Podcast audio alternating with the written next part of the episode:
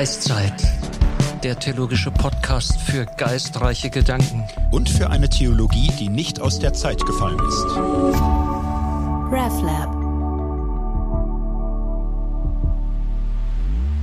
Herzlich willkommen zur 24. Folge von Geistzeit.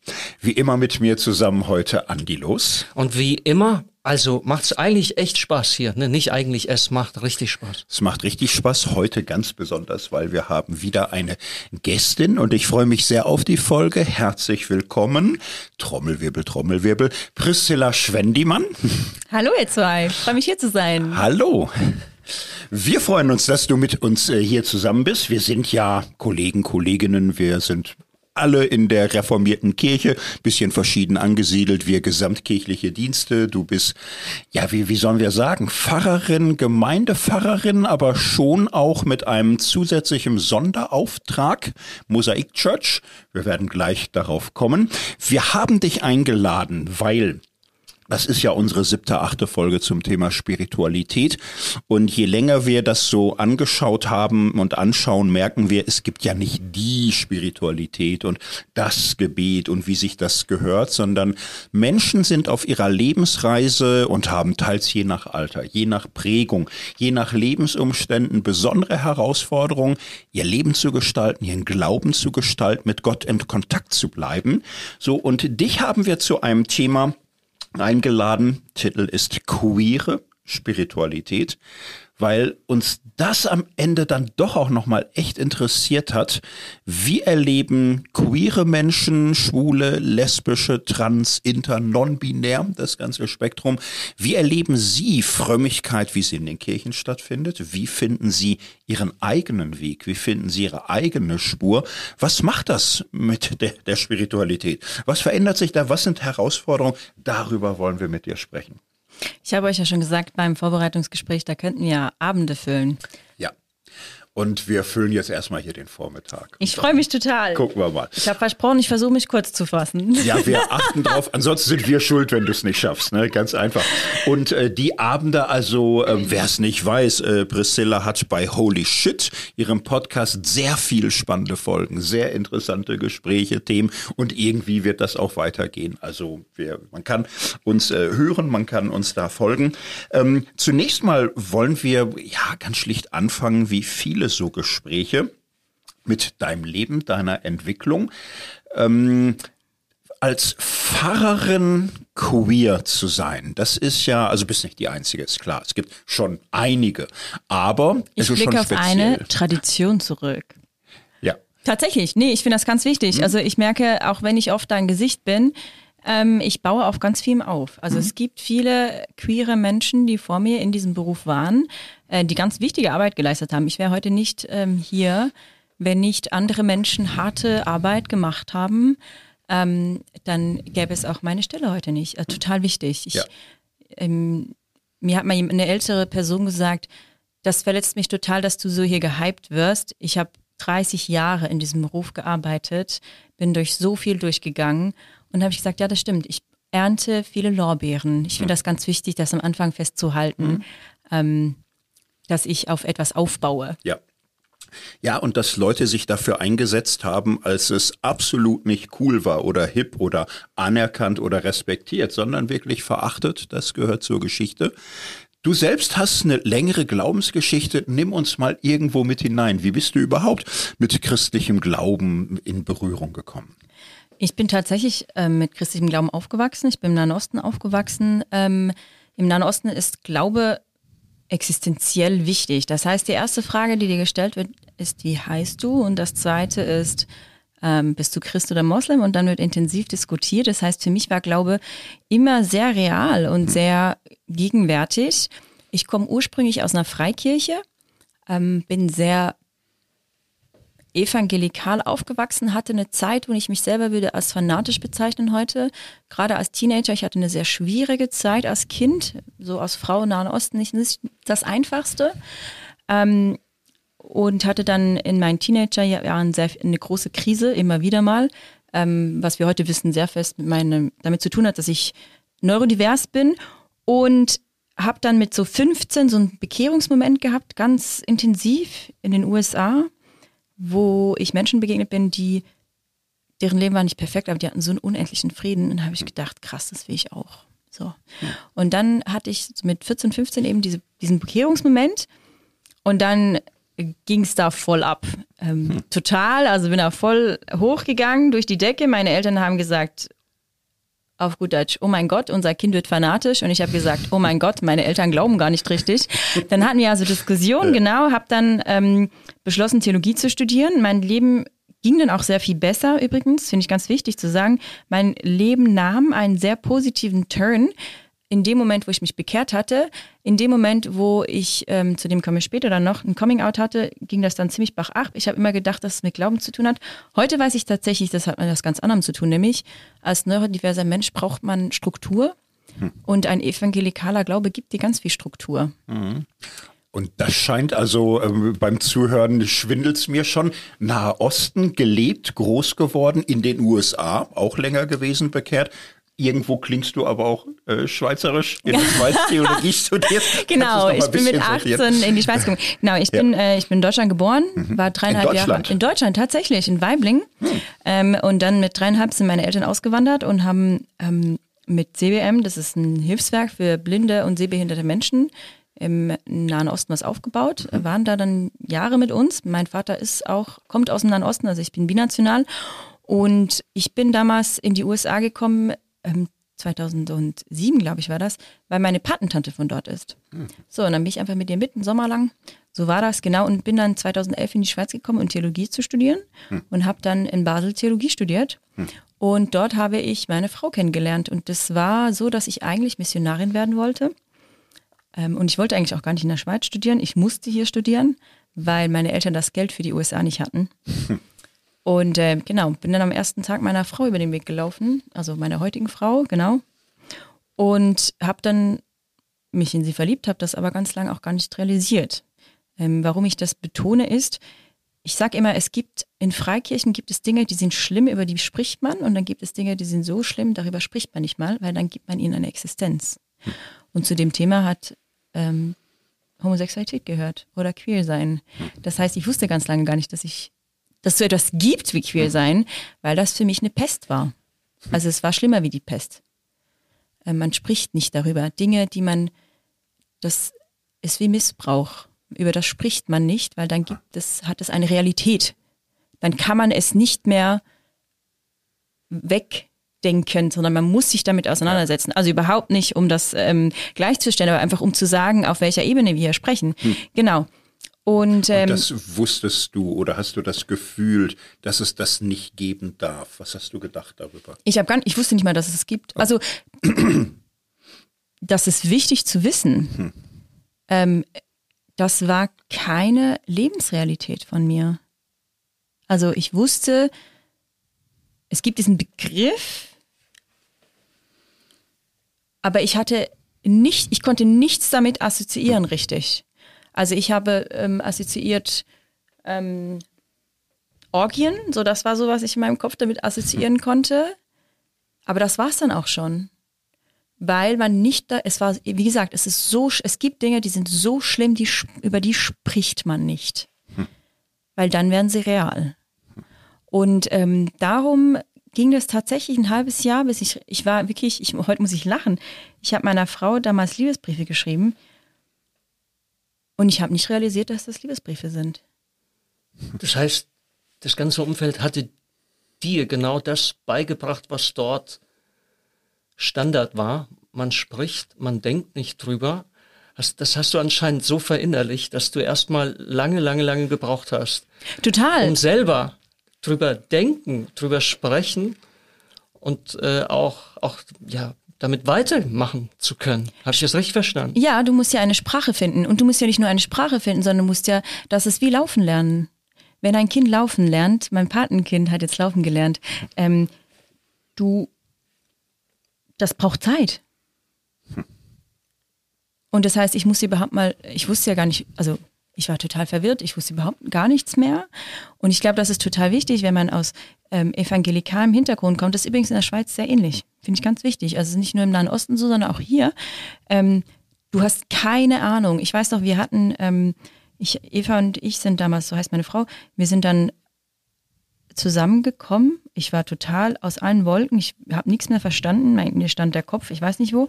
Und dann sagt jemand ähm, dort, wo wir studiert haben, ja, homosexuelle Menschen gehören gesteinigt. Und ich sage zu ihm, was würdest, was machst du das mit dir, wenn du dir jetzt überlegst, es gäbe hier vielleicht Menschen in diesem Raum, die homosexuell sind? Und dann sagt er, ja, dann wissen sie es gerade, wie es ist. Und ich glaube, warum ich das sage, ist, weil in seinem Kopf, und so bin ich auch aufgewachsen, waren homosexuelle Menschen wie Monster. Das ist wie, wenn wir Menschen sprechen, ähm, wenn Menschen, andere Menschen sehen, die ein Verbrechen begangen haben, dann sagen sie, das kann doch gar nicht sein. Der ist doch so lieb gewesen. Und ich glaube, das ist der Punkt, dass wir in unserem Kopf so Bilder machen wie, das sind gar keine Menschen mehr. Und darum hat er das gesagt, weil ich glaube, wenn er gewusst hätte, dass er mit mir in dem Moment spricht als eine Mensch, als eine Person, die, die queer ist, er hätte das nie, das hätte sein ganzes Weltbild auf den Kopf gestellt. So, jetzt sind wir aber wieder total ja. abgeschweift. Entschuldigung. wir sind mitten im Thema. Also ich kann das ja biografisch bestätigen. Ich hätte man mich in den 90ern gefragt, sag mal, äh, äh, homosexuelle Menschen, hast du was gegen die oder hast du Angst vor denen, hätte ich natürlich bestritten. Heute im Rückblick ist mir sehr klar, ich hatte Angst, Angst vor dieser Realität, Angst davor, dass ich dem irgendwie mal nahe kommen könnte, weil ich das irgendwo gespürt habe, das würde mein Weltbild auf den Kopf stellen. Ich konnte das auch nur sehen im Sinne von irgendwelchen Schemata, das sind Auswüchse, Perversionen, Abschweifungen, Krankheiten, Störungen oder so. Verobjektivieren, nicht als Menschen, kein Ich, kein Du, keine Stimme, keine Erfahrung, keine Gefühle, um es als Thema handeln zu können. Genau. Ich hatte Angst davor, so ging es mir. Und so. ich finde, an dieser Stelle ist auch wichtig, also empathisch zu bleiben mit sich selbst. Also bei, bei mir ist das teilweise reflexartig immer noch so. Ich habe jetzt neulich mich über mich selber gestaunt, dass bei einer, äh, als zwei Männer sich äh, küssen, The Rookie, ich gucke gerade The Rookie, küssen die sich und für einen Moment zuckte ich wieder zusammen und dachte, ah, da ist er wieder, der alte Reflex. Ne? Und ich will aber empathisch bleiben auch mit denen, weil ich äh, finde, dass ja ähm, durchaus auch ich will jetzt nicht sagen bemitleidenswert, das wäre der falsche Ausdruck, aber es ist für mich verständlich, dass die Angst und dieser Art, so damit umzugehen, äh, die einzig mögliche ist. Ähm, was mich halt an dieser Stelle jetzt interessiert ist, wenn, wenn das so eine krasse Geschichte gewesen ist, ja umso erstaunlicher, dass du irgendwie jetzt dann doch nochmal den Weg nicht komplett abgebrochen verlassen hast oder wieder zurückgekehrt bist. Ich meine, du bist der du bist Pfarrerin, also wie, wie kommt das? Was, was, ja. was war das konkret? äh, weil nach diesen negativen Erfahrungen hättest du ja echt auch sagen können, so Leute, ciao, das war's jetzt für immer und ewig mit Spiritualität, Beten, Glaube, Kirche, geschweige denn diesen Beruf. Äh, ja, also bevor ich darauf angehe, muss ich noch ganz kurz was sagen. Ich finde es ganz wichtig, was du gerade gesagt hast. Ähm, unbedingt. Also unbedingt wahrnehmen und sich selber nicht unter Druck hm. setzen. Ähm, ich sage immer, Dinge müssen anerkannt werden und zwar wertfrei. Und nur dann kann Veränderung passieren. Also das ist nochmal, um dieses Beispiel aufzugreifen von meinem Patenkind. Nur wenn sie hinfällt, kann sie laufen lernen. Sonst funktioniert das nicht. Hm. Das ist total wichtig. Also es ist eine ganz harte Auseinandersetzung mit sich selber und, und die ist, die ist super existenziell. Und ich glaube, dass ähm, ich bewundere Menschen, die diesen Weg gehen. Ich weiß, ich ganz ehrlich, weil du das jetzt gesagt hast, ich glaube, Gott hat echt viel Humor. Also ich bin in die Schweiz gekommen 2011 und ich dachte, ich bekehre die ganze Welt hier. und ich stelle mir immer so vor, wie Gott gedacht hat, oh ja, Mel, ähm, mal gucken, ne?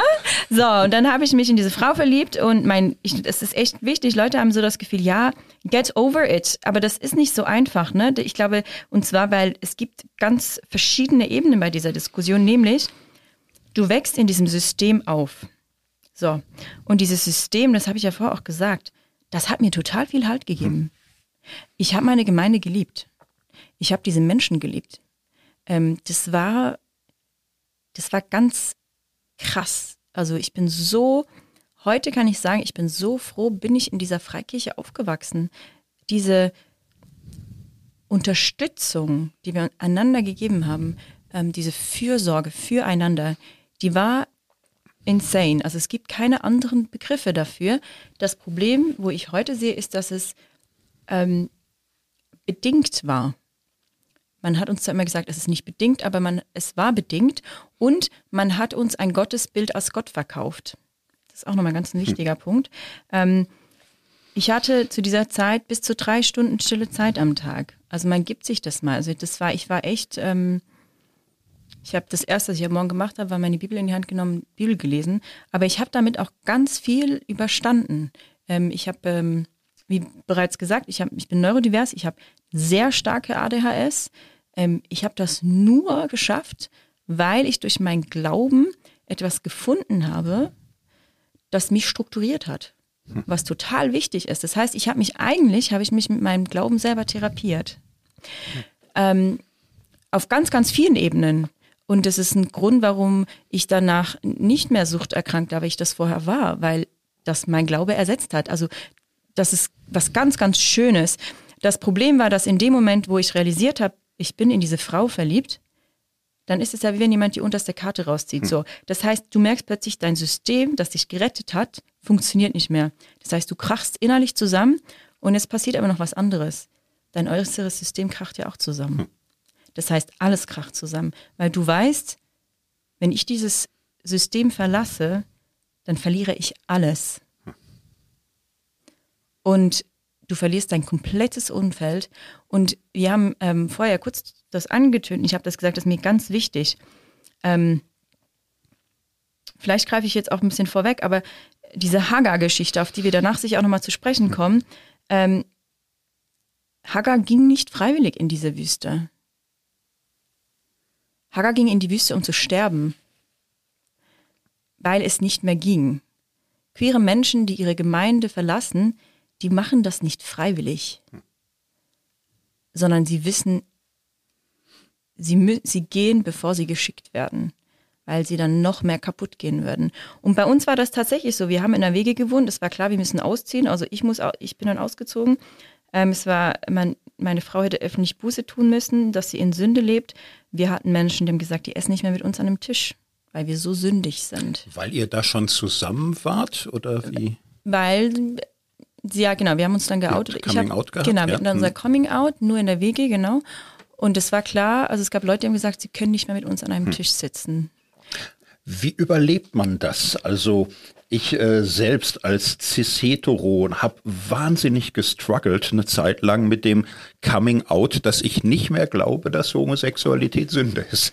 So und hatte da Albträume und Ängste, weil ich das Gefühl hatte, wenn ich das sage, äh, muss ich mich im Grunde entscheiden ne, zwischen der Treue zu meinen Einsichten und dieser Glaubensgemeinschaft. Genau. Ich kann nicht beides haben. Für dich ist es ja tausendmal krasser. Also es geht ja um deine Person, um das ganze Beziehungsfüge Familie, Freundschaft, Glaube, Gottesbeziehung, es ist ja das totale Entweder-Oder. Also wie, wie lebt man in so einem Schwanken, wo das Fundament und alle Wände gleichzeitig wackeln? Ich glaube, die Realisation, dass es nur ein Symptom ist. Hm.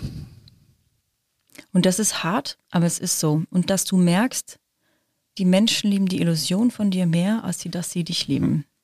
Ich habe zu einem Menschen, der mir sehr nahe ist, gesagt, schon krass. Es wäre weniger schlimm, ich habe Menschen umgebracht, als ich, dass ich seit acht Jahren zu dem Zeitpunkt mit Eva zusammen bin, weil das eine könntest du mir vergeben und das andere nicht.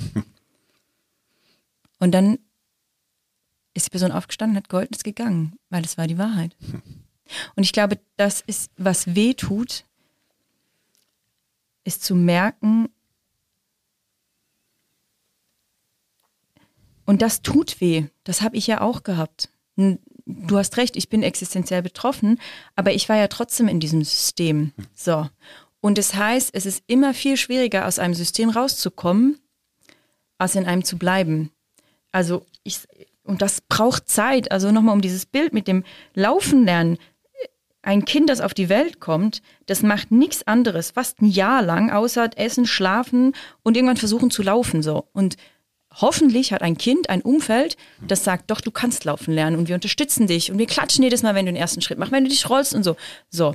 Und wenn du aber in einem System bist und du merkst, dieses System verhebt nicht mehr, das ist wie wenn du laufen lernen willst, mit dem Unterschied, dass die Leute um dich rum dich schubsen und sagen, wer glaubst du eigentlich, wer du bist, dass du laufen lernen kannst? Kannst du doch gar nicht. Und was mich jetzt an dieser Stelle Wunder nimmt, ist, wie, welche Rolle spielt dabei Gott. Spiritualität, das Beten, weil das stelle ich mir jetzt eine, eine echte Herausforderung vor. Wir sprechen von dem System, wir sprechen Ja. von einer Gemeinde, von einer Gemeinschaft von Menschen mit Strukturen, mit, mit bestimmten Überzeugungen im Hinblick auf, wer ist Gott, wer ist die Welt, wer sind wir, mit Dogmen, mit bestimmten Vorgaben und äh, aus dem heraus ist aber dieser Glaube, von dem du an höchsten Tönen geschwärmt hast, entstanden. Auch deine Spiritualität hast du es angedeutet, wie insane das gewesen ist.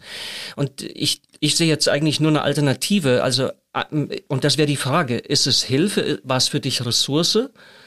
Es war oder, beides. Oder war es auch etwas, was eben mit in diesen Strudel des Untergehens und sich neu wieder aufbauen, also Transformation Mhm. könnte man das nennen, Dekonstruktion, Rekonstruktion, mit hineingezogen worden ist. Ich ahne auch, dass es beides ist, aber das würde mich interessieren. Wie Ja. würdest du das beschreiben? Ähm, ich glaube tatsächlich, dass es beides ist. Ich glaube, dass es, ähm, es war, und es tut mir leid, dass ich immer dieses, dieses Begriff von System verwende, aber ich glaube wirklich, ich musste wie dieses System, dass das, was ich gelernt habe, nicht Gott ist, sondern ein Gottesbild, das musste ich ganz hart dekonstruieren. Das heißt, ich habe, ich konnte die Bibel nicht mehr anfassen für Jahre. Ich konnte auch ganz lange, ich hatte das Gefühl, ich habe gebetet und zu Gott geschrien und Gott hat mich nicht gehört. Das war ganz krass. Und hier ist was sehr, ähm, sehr Verrücktes passiert. Ich habe immer gesagt, Gott, wenn das Sünde ist, dann nimm das weg von mir. Und ich renne davon und, es, und Gott hat nie geantwortet. Und dann hat mir eine gute Freundin gesagt, Gott hat uns Zeit gegeben, nimm sie dir doch einfach. Und ich war so, ja, wunderbar. Und, und später hat eine andere Freundin zu mir gesagt, niemand kann dir deinen Glauben nehmen, du kannst ihn dir nur nehmen lassen. Das finde ich ganz wichtig. Ähm, heute ist mein Glaube so frei, wie er noch nie war und ich würde sagen auch so tief wie noch nie. Und ich habe noch nie in meinem Leben so wenig Angst gehabt. Ähm, das bitte nicht verwechseln mit Schmerzimpfe. Ich erlebe extrem viel ähm, Schmerz in meinem Leben, also nicht negativ, sondern ich empfinde extrem viel, aber ich habe keine Angst mehr. Und ich glaube, das hat damit zu tun, dass mein Glaube frei wurde und wegging von einer Ideologie zu Freiheit. Ähm, und ich denke, heute kann ich wieder so viel beten, heute kann ich die Bibel lesen und ich kann sie anders lesen, weil ich durch eine Dekonstruktion durchgegangen bin. Und ich denke, bei der Frage nach queerer Spiritualität ist es ganz, ganz wichtig zu merken, ähm, queere Spiritualität würde ich sagen, ist eigentlich situative Spiritualität. Das ist ganz wichtig. Und Menschen, die, ähm, die queer sind, die haben, entwickeln meistens eine queere Spiritualität und zwar zu unterschiedlichen Momenten. Bei mir ist es so, ich musste zuerst durch eine Dekonstruktion, sonst hätte ich das gar nicht geschafft. Ich habe Menschen bei mir in der Gemeinde, die haben vorher noch nie geglaubt. Die kommen zu mir in die Gemeinde, die entwickeln einen Glauben. Die kommen von einem ganz anderen Ort, die sind queer, aber die brauchen das Ablegen gar nicht, weil sie ja gar nichts anhatten vorher. So, das ist total wichtig. Das heißt, queere Spiritualität ist auch total vielseitig. Ähm, sie ist einfach, sie findet sich in dem, dass Menschen queer sind. So. Und wenn du mich fragst, ähm, warum ich heute noch glaube, ich glaube, weil Gott einfach sehr viel Humor hat. Also Gott hat mich nicht losgelassen. Ich finde das ganz wichtig. Nicht ich habe Gott nicht losgelassen, sondern Gott hat mich nicht losgelassen. Ähm, und ich erfahre Gott sehr, sehr intensiv. Ich erfahre Gott ähm, im Gebet, wenn ich die Bibel lese, aber auch oft in Gesprächen mit Menschen. Ähm, ich habe euch erzählt, ich hatte 2022 einen schweren Tauchunfall. Ich bin fast gestorben ähm, in Indonesien und ja, tagsüber. Und ich, ich kann, konnte nicht mehr aufstehen. Ich konnte nicht mehr atmen, ich konnte nicht mehr richtig aufstehen. Und es war so kurz die Überlegung, okay, äh, werde ich jetzt sofort evakuiert oder nicht? Ich habe gesagt, nee, ist nicht so schlimm. Und dann schreibt mir eine Freundin am nächsten Tag und sagt, Priscilla, wie geht es dir? Und ich lag im Krankenhaus, ich wurde dann evakuiert am nächsten Morgen früh. Ähm, und dann sage ich ihr, warum fragst du? Ich habe gedacht, also die wusste nicht mal, dass ich im Ausland bin. Sagt sie, Priscilla, ähm, das ist jetzt ganz weird. Dann sage ich, okay. Sagt sie, ich habe heute Nacht, also ich habe letzte Nacht geträumt, dass du stirbst und dass du am Ertrinken bist im Meer. Und ich bin aufgestanden, ich habe die ganze Nacht für dich gebetet, ich bin durchgedreht. Und dann, ähm, ich krieg gerade wieder Gänsehaut und dann schreibe ich ihr zurück, Monika, ich bin fast gestorben, ich hatte einen Tauchunfall. Und zwar da, wo du gebetet hast. Also ich glaube, dass Gebet unendlich stark ist. Und, und ich glaube wirklich, dass sie damals aufgestanden ist und für mich gebetet hat. Mit ein Grund ist, warum ich heute noch lebe. Weil wir wissen heute, ich hätte eigentlich sterben müssen damals. Mit, genau, ich hatte ein großes Loch im Herz. Ähm, warum ich das erzähle, ist, weil ich glaube, dass Gott sehr, sehr real ist. Aber was ich heute nicht mehr machen würde, und das habe ich damals gemacht in meinen evangelikalen Zeiten, ich würde Sachen bedingen. Ich weiß nicht, warum Monika in dem Moment das aufs Herz gelegt gekriegt hat und das getan hat. Es war einfach so. Hm. Also ich ziehe keine Conclusions mehr daraus. Dinge müssen so oder so sein. Ähm und ich merke zum Beispiel, während für mich früher das total wichtig war, diese drei Stunden am Tag so zu beten und so zu machen, ist es heute ganz anders. Es ist viel freier. Also, und ich würde sogar so weit gehen, dass ich sage, Glaube, der nicht befreit, es geht für mich sehr schnell in Richtung Ideologie. Das Krasse an deiner Geschichte finde ich ja dies, ähm, wenn du gehst aus einem frommen Zusammenhang, Hand in Hand mit einer Frau, musst du nicht lang warten, bis irgendwer dir den Glauben abspricht, das System tut es. So, es ist für viele völlig klar, du kannst nicht homosexuell leben und wirklich glauben. Und das wird dir tausendfach äh, passiert sein, dass das irgendwie so klar war. Ich frage gar nicht erst nach, weil ich es weiß, dass das so die Selbstverständlichkeit ist. So, und du äh, bist ja raus vertrieben worden aus Bibellesen, aus Beten. So, und hast aber einen Weg gefunden, dass es ja wieder da ist in einer Art und Weise, wie mh, hm, Evangelikale davon träumen, dass sie sowas ähnliches erleben, um es auf der Bühne erzählen zu können. Ja, genau. Also es ist da. Du hast vieles behalten, du hast vieles mitgenommen. Gott hat sich nicht mit rausdrängen bringen lassen. Er ist mitgegangen, auch wirklich in einer Frequenz, wie er dir ganz lange vertraut ist. Und du hast dieses Neue, diese größere Freiheit, diese Bedingungslosigkeit, dieses Nicht-Konditionieren und, und so weiter hinzubekommen. Was hat es dir ermöglicht? Ist es ein reines Wunder oder hattest du gute Unterstützung oder was hat dich begleitet und getragen auf so einem Weg? Ich glaube tatsächlich, dass vieles ein Geschenk ist. Hm. Ich finde das wichtig zu betonen. Ähm, ich glaube auch, dass es Gnade ist. Ähm, und ich glaube auch, dass es mein Dickkopf ist. Das sind wahrscheinlich viele verschiedene Komponenten. Aber ich glaube, es ist auch die Bereitschaft, sich wirklich dieser Angst zu stellen. Ähm, ich war zehn Jahre lang geoutet und ich konnte, also ich wusste in meinem Kopf, sage ich mal, ich hatte das theologisch durchdacht. Ich war an dem Punkt, ich wusste, Homosexualität ist keine Sünde, Queer sein ist keine Sünde, aber ich habe es nicht geglaubt. So, und ich glaube, Dinge müssen, wir sind in Europa sehr kopflastig. Ähm, und wir haben oft verlernt, Dinge runterfallen zu lassen, sagen, vom Kopf ins Herz oder ich würde sogar noch sagen, viel wichtiger, in den Bauch. So, Dinge müssen in den Bauch fallen. Erst wenn ich etwas im Bauch habe, dann bin ich in meiner Mitte. So, in meinem Kopf ist es sehr weit oben und im Herz ist es immer noch recht weit oben und im Bauch, dann bin ich angekommen. Und ich hatte 2021, ähm, war ich schwer krank und da habe ich gemerkt, so Priscilla, jetzt gibt es zwei Möglichkeiten. Entweder du stellst dich dieser Angst und du gehst voll rein in diese Angst, die du empfindest,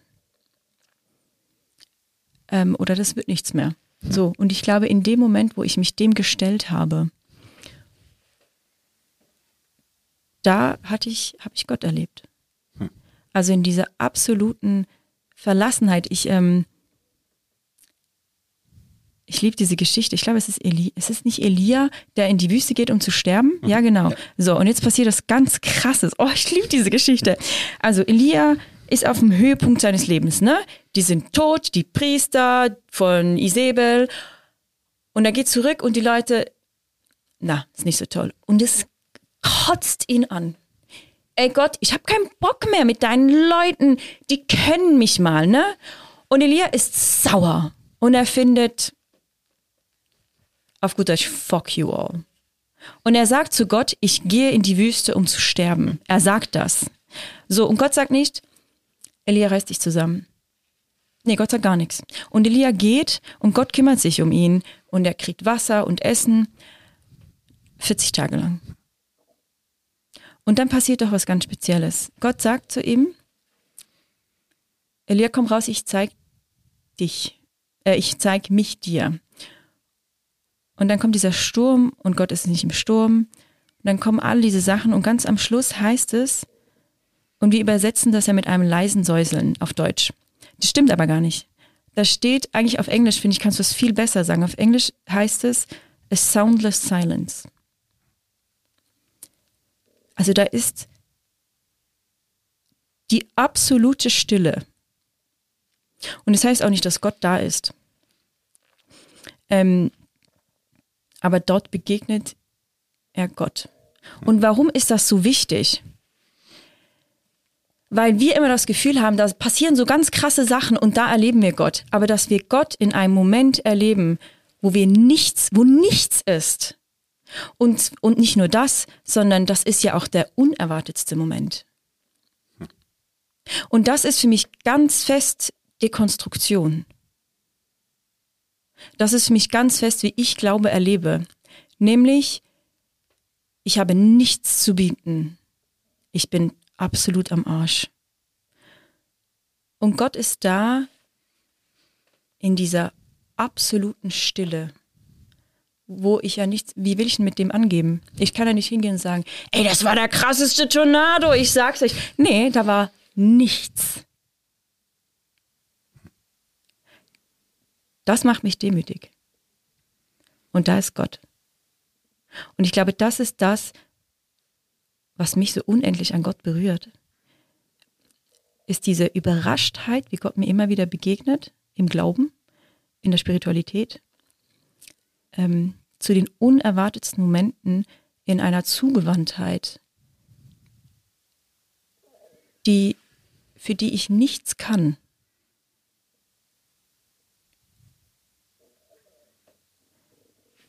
Das finde ich faszinierend. Hm.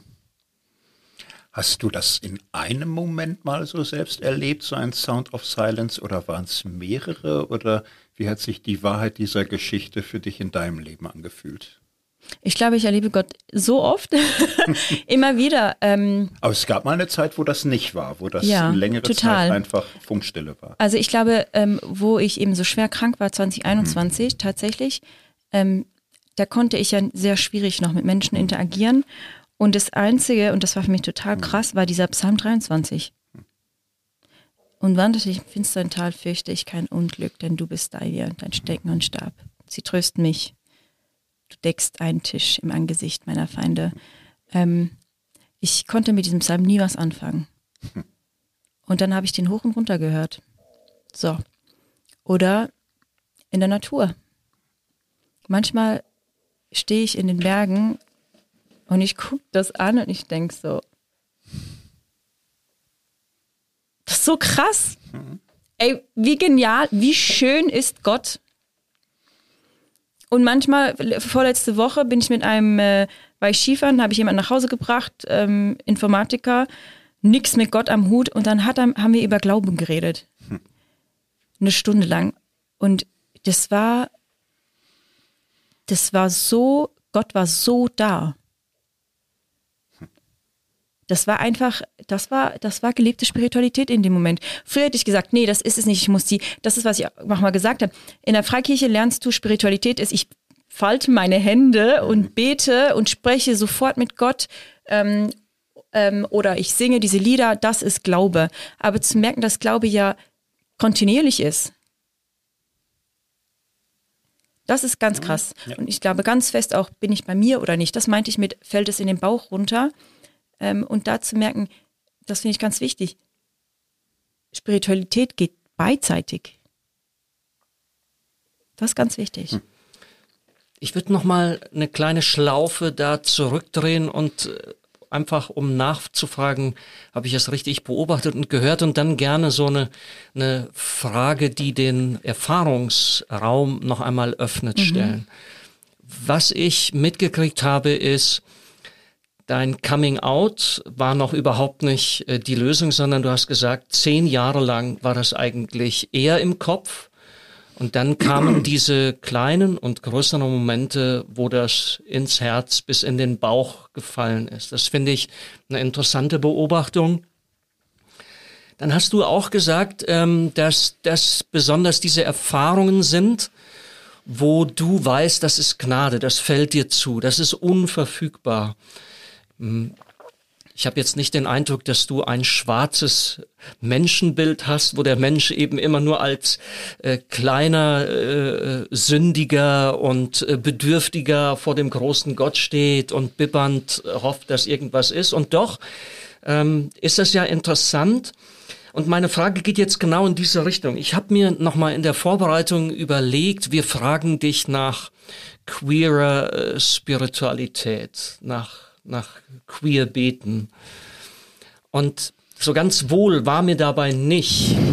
Und deswegen brauchte ich so ein bisschen so einen Anhaltspunkt und dachte, ja, es gibt Menschen, es gibt Menschen, die äh, in der Gefangenschaft, in der Unterdrückung, in der Ausbeutung als Sklaven, als Schwarze eine für mich fantastische, nachahmenswerte Spiritualität entwickelt haben. Mit dem Moment, was bei dir auch aufleuchtet, Ohnmacht, angewiesen auf Gnade, auf göttlichen Beistand, auf ein überraschendes Getragensein, ein überraschendes Wohlwollen.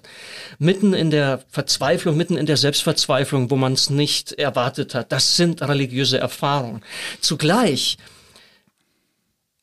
nur schon wenn ich die Lieder dieser Menschen singen höre, Spirituals äh, oder auch, auch andere Musik, die da ja raus entstanden ist. Eine überbordende Freude, ja. eine Vitalität, die, eine Prallheit an Leben, wo ich denke, mitnichten empfinden die sich selbst als arm, kümmerlich, bedürftig, sondern die sind, die empfinden und erleben sich selbst als von dem Gott, an den sie glauben, an die sie glauben, vollgestopft mit Positivität, Kreativität, mit Potenzial. Das muss raus. Also ein Leben aus der aus dem, ja, aus dem Bedürfnis, aus dem Angewiesensein, aber auch ein Leben aus einer überbordenden Fülle. Mich würde jetzt mal interessieren, die Queer Community und ihr erzählt euch ja vermutlich und mhm. man erzählt dir vermutlich sehr viele solcher Geschichten, Episoden, was dann diese religiösen Erfahrungen sind.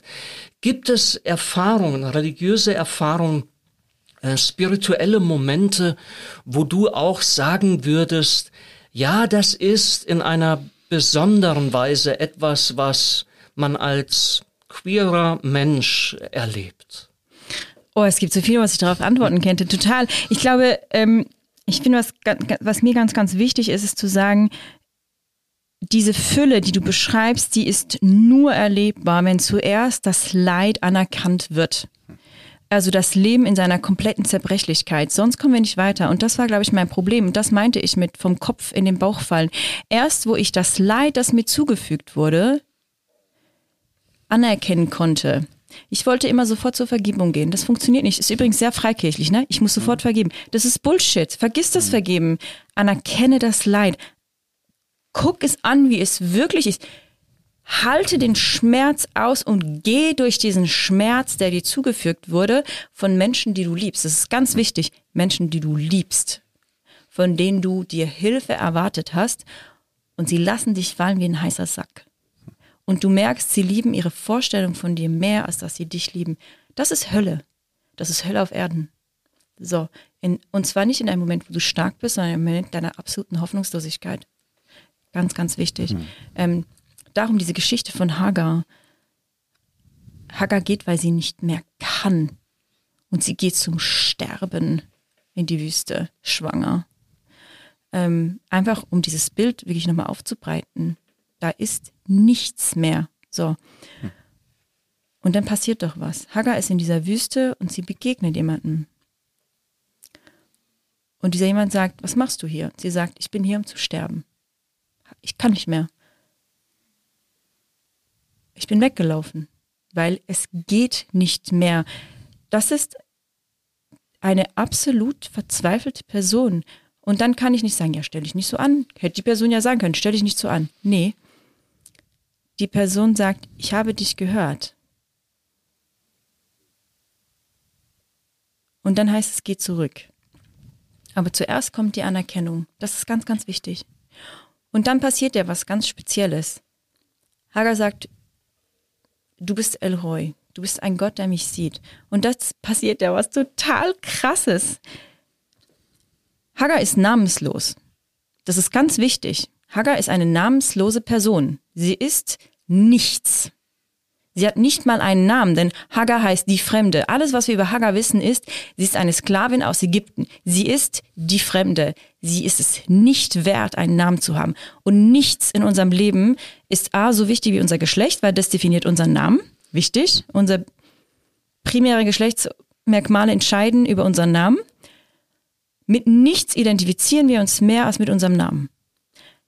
Darum ist es total schlimm, wenn Menschen andere Namen verhunzen. Total wichtig, mal einfach so bewusst zu werden, psychologisch sehr, sehr wichtig. So, diese Person, diese Frau hat keinen Namen. Das ist die Wichtigkeit, die sie hatte. Und Gott sieht sie.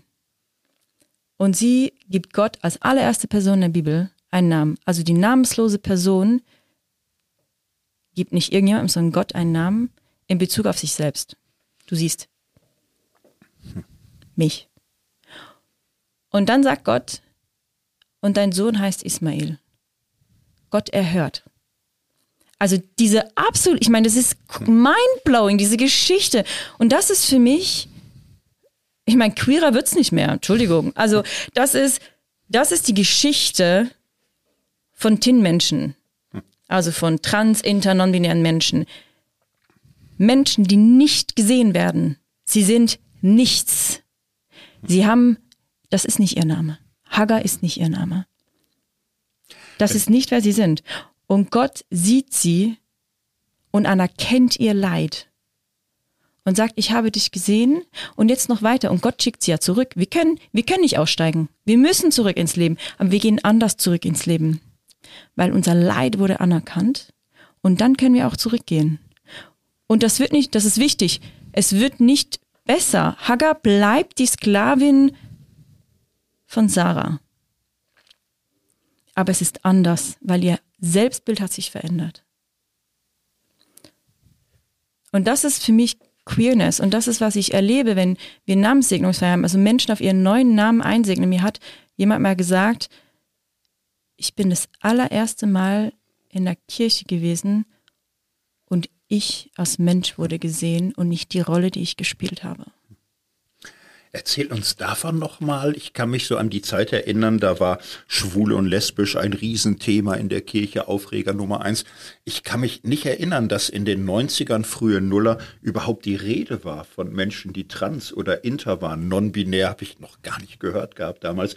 Das war so monströs und so jenseitig. Das war noch komplett im Unsagbaren. Da gab es irgendeinen so Paragraphen für Leute, die als irgendwas Krankes oder so, da, das gab's. Ne? So, das ist ja in den letzten zehn Jahren viel stärker und leider passiert vieles noch einmal. Vielleicht sogar noch schwieriger, weil da noch mehr, es betrifft ja jetzt wirklich alle, so wenn man nicht mehr mehr Mann oder Frau ist, was ist man denn dann? Wie hast du das erlebt? Menschen kennenzulernen in der Community, was ist für Sie ähnlich wie bei deinem Weg? Was ist vielleicht anders? Was ist da die Herausforderung? Also ich glaube, es gibt wie zwei Aspekte. Ich glaube, nur ganz kurz, das streifen wir ganz schnell. Strukturell funktioniert das immer gleich. Also das ist egal, ob wir über das Thema Sexismus, Rassismus und so weiter reden. Aber dazu mache jetzt einen Punkt, da habt ihr sicher schon genug anders gesprochen. Ähm, ich kann vom persönlichen Erleben erzählen. Ich glaube, es gibt eben wirklich diese verschiedenen Ebenen. Und ich glaube, das Wichtigste ist einmal selber zu anerkennen, wenn ich betroffen bin, ganz, ganz wichtig, was macht das mit mir? So, das, was ich vorher gesagt habe, das Leid anerkennen und als Nicht-Betroffene einfach mal zu merken, was macht das mit mir? Also gerade so beim Thema Geschlechtsidentität zu merken, nichts, da habe ich das vorher gesagt, nichts in unserem Leben ist so wichtig wie Geschlecht. Wenn ich euch frage, wie wichtig ist Geschlecht von 1 bis 10, was würdet ihr sagen? Ja, es ist natürlich äh, ziemlich hoch, weil man sieht was. Ne? Also äh, dir sieht man nicht an, dass du nicht hetero bist, aber dies Mann, Frau sein, der Name, den man hat, das ist ja Dauer, Dauer sichtbar. Genau. So, und jetzt sage ich dir was ganz Spezielles. Ich mache ja so Workshops, wenn ich ganz oft sagen Männer tiefere Zahlen wie Frauen. Warum? Weil Männer viel mehr Privilegien haben. Das heißt, sie merken gar nicht, wie essentiell ihr Geschlecht ist sondern sie profitieren ja einfach davon. Ähm, das ist nicht werten gemeint, das ist einfach eine Beobachtung. Und dann zu merken, wenn du außer, wir wissen, wenn Menschen, andere Menschen nicht innerhalb von 1,2 Sekunden einordnen können in Mann oder Frau, dann werden, dann werden, wird uns unbehangen und wir kriegen was? Angst. Wir kriegen total Angst, weil alle Kategorien, die wir im Kopf haben, fallen auseinander. Das heißt, dass Menschen Tin-feindlich sind, hat viel mehr mit sich selbst zu tun und mit ihrem Weltbild als mit Tin-Menschen selber, aber sie müssen mit der Reaktion umleben. Und ich glaube, dieses Bewusstsein ist total wichtig. Ähm, darum sage ich, bei sich selber hinzugucken, zu merken, oh wow, also zum Beispiel, ich hatte total Mühe mit dem Thema am Anfang, bis ich gemerkt habe, dass, und zum Beispiel auch die Diskussion, ähm, viele Frauen haben ja auch sehr Mühe damit, weil sie sagen, ich habe so hart für Anerkennung gekämpft, jetzt kommt hier jemand und schmeißt hier alles durcheinander. Also es hat ganz oft mit uns selber zu tun. Und nur wenn wir uns hingucken, können wir der anderen und verstehen, wo wir stehen, kann ich der anderen Person wirklich zuhören. Dann höre ich nämlich zu, um zu verstehen und nicht um zu reagieren. So, und erst danach kommt das Handeln. Das finde ich total wichtig. Und gerade, äh, weil du das jetzt gesagt hast, oder ich, ich habe in dem letzten Jahr ähm, sehr, sehr fest gemerkt, wir sind nirgends. Und ich, ich möchte euch ganz kurz ein Beispiel geben, was für mich, ich weiß nicht, ob das in eurem Kopf auch Sinn macht, aber ich habe oft das Gefühl, wenn ich in Kirche bin, Kirche ist wie so ein Butcher-Restaurant, ne? Also Butcher-Restaurant heißt, ich äh, gehe zum Beispiel an eine Metzgitter, in der Schweiz machen wir das sehr gerne hier, Metzgitter heißt, es gibt einfach vom Schwein, Blutwurst, Leberwurst, bla bla bla, aber es gibt einfach Fleisch, okay? So, und dann kommt eine Person und dann sagt die Person, ähm, ich esse vegetarisch. Und dann kommt der Chef und sagt, kein Problem, wir haben Beilagen, so ein bisschen Salat hier, ein bisschen Pommes. Du kriegst sogar fünf Franken billiger, ne? Okay. Was ist jetzt passiert? Die Person denkt sich, okay, eigentlich habe ich nicht so Bock auf lampige Fritten und auch den Salat. Hm aber ich will hier jetzt auch keinen geriesen Gedöns machen, ne? Und sagt, okay, ich, äh, ich nehme den Salat. Und die Person geht und sie kommt nie wieder. Und der Chef denkt, geil, ich war ja total offen, ne? Also die Person war ja willkommen. Ich habe ja nicht, ich habe sie nicht rausgeschickt, ich habe mich nicht über sie lustig gemacht. Ich hab, und ich habe ihr sogar fünf Franken Rabatt gegeben, ne? Also hier, was willst du dich beschweren? Sie hat ja was gekriegt, ist ja selber schon, wenn sie kein Fleisch isst. Ich war offen für alle. Genau, ich war offen für alle. Versteht ihr das Problem? Mhm. Und das ist ganz oft, wie Kirche funktioniert. Sie sagt, du bist willkommen, solange du bist wie wir. Aber sie hört gar nicht zu. Und die Person wird sagen, die wird gar nicht mehr dahin gehen, weil das war, weißt du, wie schwierig das ist, in einen Raum zu gehen und zu merken, alle essen anders, nur ich bin anders. So, mit dem Unterschied, ich habe es mir nicht ausgesucht, queer zu sein. Ich habe es mir nicht ausgesucht, kein Fleisch zu essen. Sondern ich kann das gar nicht.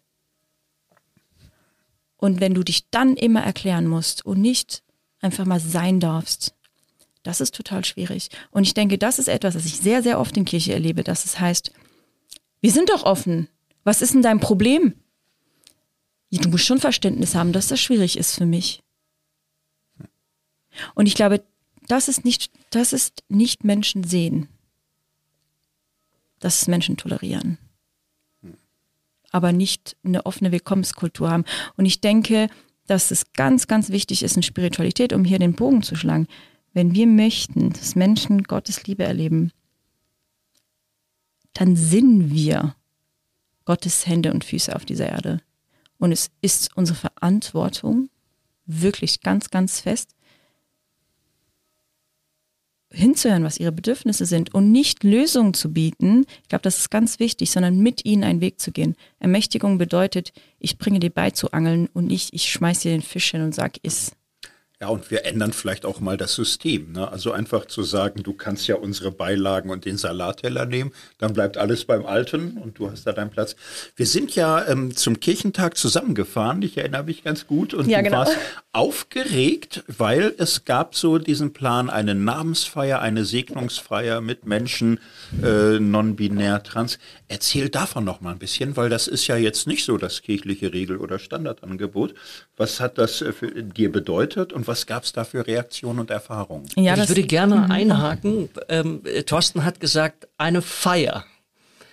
Und ich finde es total stark, dass du, dass du das Schwere, das tief in die Erde Mhm. gegrabene und, und ja, wie weh das tut und durch die Angst, den Schmerz hindurchgehen.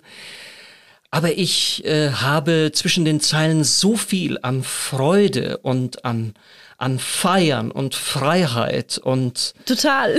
und, und Funkenflug und so. Ich bin jetzt sehr gespannt. Ja, also ich glaube, das ist total wichtig. Ich glaube, dass ähm, das war vielleicht, also es hört sich jetzt so überbetont auf. Nee, gar nicht. Ich glaube, es, die Schwere durchstehen und dann kommt die Freude. Es ist wie nach der Nacht kommt der Tag. So, das ist ganz, ganz wichtig. Ähm, wir haben eine Namenssegnungsfeier gehabt ähm, am Kirchentag, die allererste, die es je gab. 35 Leute haben sich einsegnen lassen auf ihren Wahlnamen.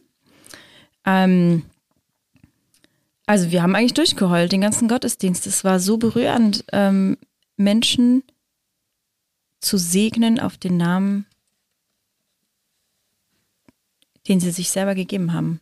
Und äh, es ist, ich kriege auch gerade wieder Gänsehaut, wenn ich drüber nachdenke. Ich kann das gar nicht beschreiben. Das war etwas vom Intimsten, das ich je erlebt habe. Und ich finde, das ist vielleicht auch das, was du vorher angesprochen hast, ähm, Andi. Ich glaube eben, wenn dass wir Freude und Schmerz manchmal gar nicht trennen können. Dann, dann diese absolute Freude, die du empfindest, das ist wie, wenn eine Frau gebiert. Ich habe nie geboren, aber das erzählen ja Frauen.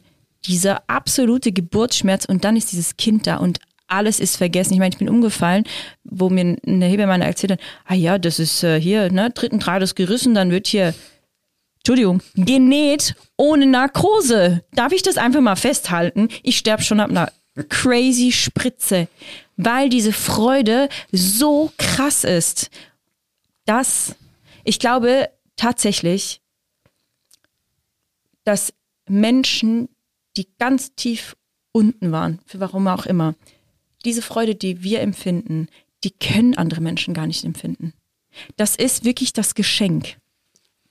Das also, finde ich stark. Also das, das ist nicht trennbar und ich glaube echt, dass, ähm, aber ich werde jetzt auch gerade sehr selber emotional, weil ich wirklich denke, weil wir merken, es ist ein Geschenk und weil wir merken, Gott ist da und Gott lässt nicht los. Und das ist, was ich vorher gemeint habe mit Gnade. Es ist zu merken, ich muss gar nicht, sondern ich bin wirklich getragen. Und ähm, ich finde, für mich gibt es nichts Schöneres als Menschen, dieses, ich meine, wie geil ist das denn? Ich darf den ganzen Tag nichts anderes machen, als Menschen Gottes Ja zuzusprechen und zu sagen, Gott lässt dich nicht los. Wenn du zweifelst, ist okay. Es ist viel wichtiger, dass Gott an dich glaubt und dich hält. Und Gott hält das aus, dass du in Frage stellst. Und das ist doch, oh, das ist so schön. Das ist so und dann zu sehen, ich habe oft das Gefühl, Menschen sind, die kommen zu uns und es sind wie so teilweise auch verkrümmte Pflanzen, aber manchmal auch einfach nur kleine Samen und ich darf sie gießen, wir dürfen sie gießen und ich sehe, wie eine wunderschöne Blume aufgeht. Und das ist ein ganz, ganz großer Teil meiner Arbeit, ist einfach, ich mache das gar nicht. Ich gucke einfach, das ist, also ich versuche zu wässern, so ein bisschen das Bild von Paulus aufzugreifen, aber Gott lässt es wachsen. Und das übrigens ganz, ganz wichtig, es gibt einen Wachstumsschmerz, finde ich übrigens ganz wichtig zu erwähnen. Das geht oft vergessen. Nee, das tut manchmal auch weh. Also es ist, äh, da, da passiert ganz, ganz viel in diesem Prozess. Ähm, und ich glaube tatsächlich, dass ähm, heute, wenn ich die Bibel in die Hand nehme, ich liebe dieses Buch, oh mein Gott, ähm, ich, ich, ich lese so gern in der Bibel, aber heute kann ich sie halt so anders lesen und jedes Mal, wenn ich dieses Buch aufschlage, denke ich mir so, wie kann ich nicht für queere Menschen sein? Also, wenn ich diese Texte lese heute, denke ich so, hä, das ist doch irgendwie voll klar. Aber weil ich aus diesem alten System raus bin und jetzt überhaupt die, Möglich die Freiheit habe, die Sachen neu zu sehen, das ist genial. Und da mich auch leiten zu lassen von Gottes Geist. Und wir beten jedes Mal im Gottesdienst, Gott, sende uns deinen Heiligen Geist. Lass uns mitnehmen, was uns gut tut und da lassen, was uns nicht gut tut. Und da bauen wir auf einer Tradition auf. Ich würde da gerne nochmal nachfragen, äh, bei dieser Namens... Segnungsfeier. Namenssegnungsfeier. Ich wollte gerade Namensgebungsfeier. Da kommt ja jetzt ungeplant auch was zusammen. Die, äh, die äußerst kreative Theologin, die da echt oben in der Champions League spielt, auch biblisch in der Tradition Hager, die es wagt, Gott einen Namen zu geben. Also Hammer, jetzt äh, geben Menschen sich selber Namen. Was passiert dort und was ist die, was ist das Glück? Was ist die, die Schönheit? Und ich, ich bin ja mit dir. Es ist eine gekreuzigte Schönheit. Ich selber finde häufig, dass die Schönheit, die durch das Leben hindurchgegangen ist, und auch die Widerwärtigkeiten und Widerspenstigkeiten, die Abgründe des Lebens sozusagen in sich integriert hat und dann äh, in ihrer Schönheit aufstrahlt, finde ich für mich die mächtigste, die die, die berührendste, auch die, die veränderndste. Ähm, und was ist diese Schönheit? Ich habe, ich denke gerade, äh, Calvin beginnt seine Institution mit dem Zusammenhang von Selbsterkenntnis und Gotteserkenntnis. Da muss doch irgendwie Klick machen. Oder ich denke gerade an, ich habe dich bei deinem Namen gerufen. Mhm. Erleben, das, ich kann mir vorstellen, dass Menschen in so einer Namenssegnungsfeier dass da ganz viel zusammenfällt von Gott und mhm. Gottesbild. Und das hat sich aber geändert. Und der neue, mich wird das interessieren. Was berichten die Menschen? Also ich kann ja auch nur sozusagen aus zweiter Hand berichten, äh, berichten, weil ich ja auch cis bin. Also ich identifiziere mich mit dem mir zugewiesenen Geschlecht. Ähm, ich glaube, es gibt Unterschiede. Ich habe es vorher angetönt. Ich habe ähm, tatsächlich mehrere Personen, die mir sagen, in dem Moment, wo ich anerkennen konnte, dass ich ich bin, nicht das, was mir Leute gesagt haben, wer ich bin. Da wusste ich, dass es Gott gibt. Das ist ganz krass. Also ich erlebe bei Tin-Menschen tatsächlich überverhältnismäßig oft eine Gottesbeziehung. Weil sie so nicht in dieses System passen, dass sie merken, das geht gar nicht anders. Äh, mir hat mal jemand gesagt, mir ist im Traum Jesus begegnet und hat gesagt, du bist Elisabeth, anerkenne es doch einfach mal. Ich habe das schon ganz lange anerkannt. Also ich weiß schon immer, dass du Elisabeth bist. Und sie hat gesagt, und in dem Moment, wo ich das für mich annehmen konnte, wusste ich, dass es, also ich wusste einfach, es gibt Gott, es gibt Jesus. Es war so krass. Ähm, und ich meine, das sind ja so Momente, die können wir nicht erklären. Die sind einfach. Wir können sie nur annehmen. Ähm, ich habe ähm, jemand, der hat sich, äh, also die Person hat sich äh, im 22 segnen lassen an, einer Namens, unserer ersten Namenssegnungsfeier. War das 22? Ja. Und die Person ist atheistisch. Und die hat dann geweint und wir, die Person kommt regelmäßig zu unserem Gottesdienst und die hat vor kurzem mir gesagt, Priscilla, ich habe mich so fest gewehrt. Ich habe Physik studiert. Was will ich mit diesem Glauben. Und Gott lässt mich nicht los. Und ich drehe durch, weil ich kann es nicht begreifen. Aber Gott hält mich. Und du bist einfach da und erzählst mir von dieser Liebe Gottes.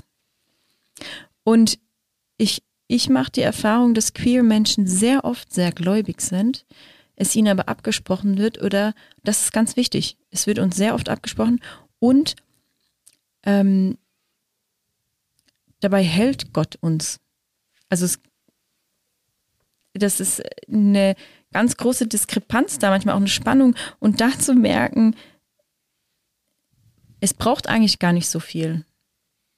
Also was sie brauchen, ist einfach dieser Zuspruch, dass das, was sie, sie erleben ja Gott schon, dass das auch echt ist und dass man ihnen das nicht ab, also weil das ja so oft passiert, es wird ihnen abgesprochen, sagen, nee, das ist nicht so. Und ich mache echt die Erfahrung, dass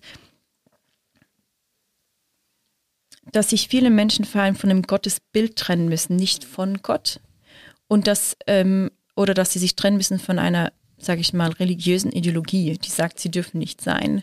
Ähm, aber spannenderweise ist Gott tatsächlich sehr oft diesen Menschen besonders nahe. Vielleicht ist das, ähm, zeigt manchmal ein bisschen Gottes Ironie, ne? Mhm, ja. Ja, lass uns zuletzt noch mal kommen auf das, was du hier machst in Zürich. Du bist in der Mosaik Church. Du bist reformierte Pfarrerin. Das gehört zur reformierten Kirche. So, ich lese mal vor, was man da so googeln kann. Da steht über euch im Internet, die Mosaik Church ist eine urbane und christuszentrierte Kirche, die christlichen Glauben gemeinschaftlich lebt und eine offene Willkommenskultur pflegt. Offenheit, Hinterfragen und Neues wagen sind zentrale Werte der Gemeinde. Ich finde ja, das ist ein wunderbar unregelmäßiges Verb, weil das klingt irgendwie nicht so ganz nach reformierte Kirche, nicht so ganz nach Freikirche. Es klingt nach was ganz einzigartigem, Speziellem. Ich fände es jetzt schon noch mal spannend zu hören, reformierte Kirche. Du bist ja da reingekommen, du bist darin aufgenommen. Wir haben am Anfang auch gesagt, man kann und muss dankbar sein für diese Geschichte einer Kirche, die sich früh geöffnet hat, viel früher als viele andere, die sagt, ja, alle gehören dazu, egal wen du liebst, egal wie du dich empfindest, du gehörst dazu. Und ähm, doch, glaube ich, kann und muss Kirche hier weiter lernen. Absolut. Umzugehen mit so unregelmäßigen Verben. Was sind da deine Erfahrungen? Also ich, ähm, ich, oh, es gibt so vieles, was man zu sagen könnte. Ich glaube tatsächlich, dass der Wille oft da ist, aber auch ganz viel Überforderung. Und äh, ich habe euch das schon mal gesagt, ähm, wenn Leute mich fragen, wie machst du das, dann sage ich ganz oft, ich habe absolut keine Ahnung. Und ich glaube, der Unterschied ist, ähm, ich bin ein Mensch, oder vielleicht ist anders formuliert, vielleicht ganz wichtig, und Andi, du hast es vorher wunderschön gesagt, damals bei den Sklaven, die haben einfach gemacht. Das ist passiert. So. Und im Nachhinein hat man das reflektiert. In der Landeskirche ist das oft umgekehrt. Wir reflektieren zuerst 20 Jahre und danach fangen wir an umzusetzen. Ähm, ich kann das nicht, was einfach auch daran liegt, dass das nicht meine Gabe ist. Meine Gabe ist es tatsächlich sehr fest zuzuhören und wahrzunehmen und ich bin sehr kritikfähig. Also ähm, ich merke, meine Gemeinde, also die Mosaic Church, das ist, die ist entstanden, weil Leute zu mir gekommen sind und gesagt haben, wir fühlen uns nicht wohl in einer klassischen reformierten Kirche. Warum? Macht da irgendwie auch Sinn. Weder ich stehe morgens am Sonntag gerne früh auf und zweitens ist Orgel definitiv nicht mein Instrument und drittens sind Lieder, wo ich keine Ahnung habe, was ich hier eigentlich singe, weil diese Texte so kompliziert sind. Ähm, das ist nicht mein Bier. So. Und das heißt, wir haben uns überlegt, oder wir haben uns irgendwie nicht überlegt, wir haben einfach irgendwie angefangen. Das heißt, zwölf Nasen haben sich getroffen in einer Halle und am Anfang war das mehr Katzenmusik als irgendwas und wir haben einfach, wir haben gesagt, nee, wir wollen versuchen, Gemeinschaft zu leben, verbunden mit dem Glauben. Auch in einem theologischen Ring, ganz wichtig. Ähm, und heute haben wir Gottesdienst alle zwei Wochen, freitagsabends halb acht. Übrigens auch die Zeiten wurden nicht von mir festgelegt, sondern von meiner Gemeinde. Warum ich das betone, weil die reformierte Kirche oft sagt, ja, wir sind so basisdemokratisch, das ist einfach Bullshit. Wir haben so viele demokratische Hürden, ähm, wo so nicht userfreundlich sind, um es mal so auszudrücken. Also wenn du etwas verändern willst, dann musst du einen super langen Atem haben, A, und B, du musst dich in eine Struktur reinpressen lassen, die nicht gerade einfach funktioniert. So. Ich hatte das Glück, sehr viel Unterstützung zu haben, dass Menschen, die in dieser Struktur sind, ich anstellen konnte mit meiner Idee und mich in dem gefördert haben und ich damit diese Gemeinde mit aufbauen darf. Genau. Es ist ein Gemeindeprojekt, das auf vier Jahre begrenzt ist. Wenn es funktioniert, vielleicht länger. Wenn nicht, stampft man es hoffentlich auch wieder ein. Ähm, und die Mosaic Church ist eine Gemeinde mit sehr jungen Menschen, zwischen 17 und 35 ist so unser Durchschnittsalter.